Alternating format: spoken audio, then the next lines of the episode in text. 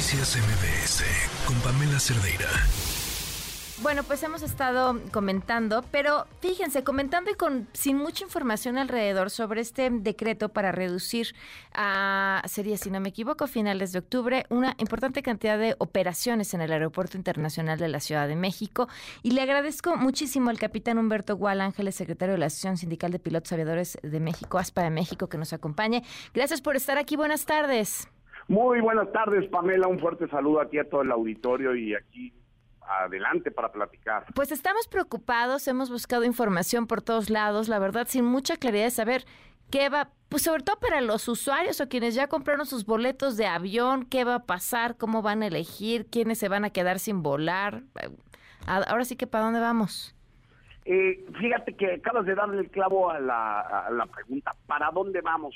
Ahora sí que dónde está el piloto de la aviación aquí en el país. En verdad lo digo de manera sarcástica, pero con una realidad y una preocupación. Mira, sale un decreto, sale un decreto para reducir, primero se redujo de 61 operaciones a 52, manifestando que era una situación temporal y ahora de 52 a 43. ¿Por qué lo hacen?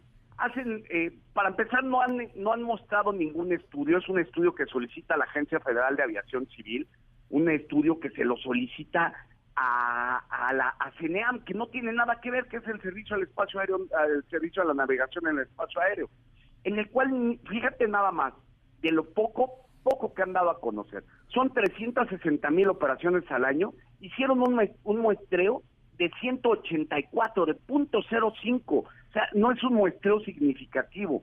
Y en el, en el decreto mencionan dos cosas que es lo que nos preocupa. Una cosa que mencionan es el espacio aéreo. Ustedes recordarán, y tú recordarás, que cuando se cancela el aeropuerto de Texcoco se dice que se va a hacer un sistema metropolitano de aeropuertos y se contrata una compañía NavBlue que pues, se pagó mucho dinero y ella dijo, el aeropuerto de la Ciudad de México está operativo para tres aeropuertos y pueden operar, y, se, y vino un desastre, que hubo quejas internacionales y empezaron a quejarse las aerolíneas de, de todo el relajo que tenían, se hicieron mesas de trabajo, llegamos a platicar, dijeron que el espacio aéreo contaba con una seguridad operativa y de repente dicen, ¿saben qué? No, otra vez está saturado. ¡Ah, caramba! Entonces, lo que vino a hacer Nablu se le pagó por no por, por algo que no funciona, es una pregunta, ¿no? Pero a ver, se supone que porque está saturado, pero que porque no se han hecho obras que tendrían que haberse hecho y por eso es que es temporal, porque después de hacerse estas obras, eh, entonces ya regresarían esas operaciones. Es correcto, fíjate cómo están confundiendo. Una cosa es el espacio aéreo y otra cosa es la saturación del aeropuerto del edificio terminal. Están confundiendo completamente mm. las cosas, completamente las cosas. Ellos consideran que el reducir operaciones es reducir el número de pasajeros, pudiese sonar lógico, pero no es No, de vuelos, más bien. Eh, eh, imagínate tú, un vuelo que venga de, de Tijuana puede traer en el avión o 180 pasajeros o 10 pasajeros, ¿verdad? Eso no quiere decir, ¿por qué reduces las operaciones quitándole al usuario, al público, las opciones de viajar? Y todavía lo peor, todavía lo peor, yo considero que es lo peor que hicieron, es por qué a los mexicanos nada más se le quita a las líneas mexicanas. ¿Por qué? O sea, mm. somos los que, las empresas mexicanas son las que dan trabajo, son las que pagan impuestos, son las que cumplimos con la regulación nacional. Pero a ver, entonces la sospecha de que en realidad esto lo que busca es que las aerolíneas trasladen más vuelos al aeropuerto Felipe Ángeles y esta sería la forma de forzarlas, ¿es cierta? Pues eh, mira, todo pareciera indicar que es así, pero vuelvo a lo mismo, un aeropuerto no crece por decreto, ya tenemos el ejemplo de Toluca en la administración del presidente Fox, y de gobernador el licenciado Peña Nieto, quisieron hacer Toluca por decreto y cómo terminó Toluca. Un aeropuerto no es por decreto, un aeropuerto no se, los pasajeros no se van por decreto, las aerolíneas no se van por decreto, no hay una relación eh, específica que, que diga que, que haciendo esta manera va a crecer el la IFA. Bueno, ¿y qué va a pasar entonces? Eh, o sea, mientras tanto, de, de aquí a que entre en vigor este decreto están hay posibilidades de defensa legal, la gente sabe que se, probablemente sus vuelos se cancelen.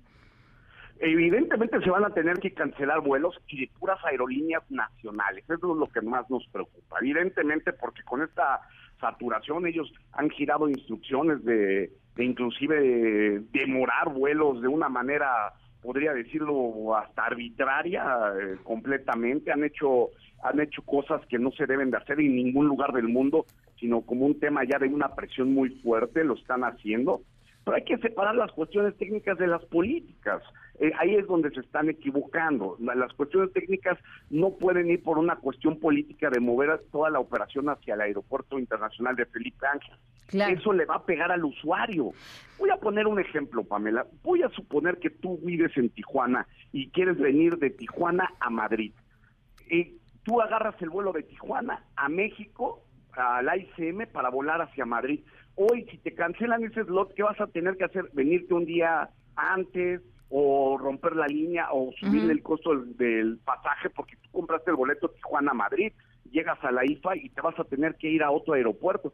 Están pegándole al usuario, están pegándole al connacional, están pegándole a las líneas aéreas mexicanas en una en una parafraseando primero los pobres, primero los mexicanos también, hombre. Capitán, me tengo que tengo 30 segundos para despedir. Eh, una pregunta así breve que no tiene nada que ver. Acabamos de ver estas imágenes de este sujeto que se metió de colado al aeropuerto y, se subió a un avión que estaba a punto de despegar. Eh, ¿Qué le hubiera pasado si ese avión hubiera despegado y con ese sujeto allá arriba?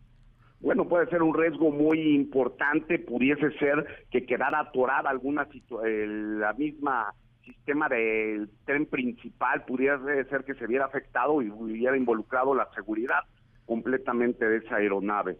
Eso ahí es un tema sumamente delicado, ¿verdad? Bueno, capitán, ¿podemos seguir platicando mañana?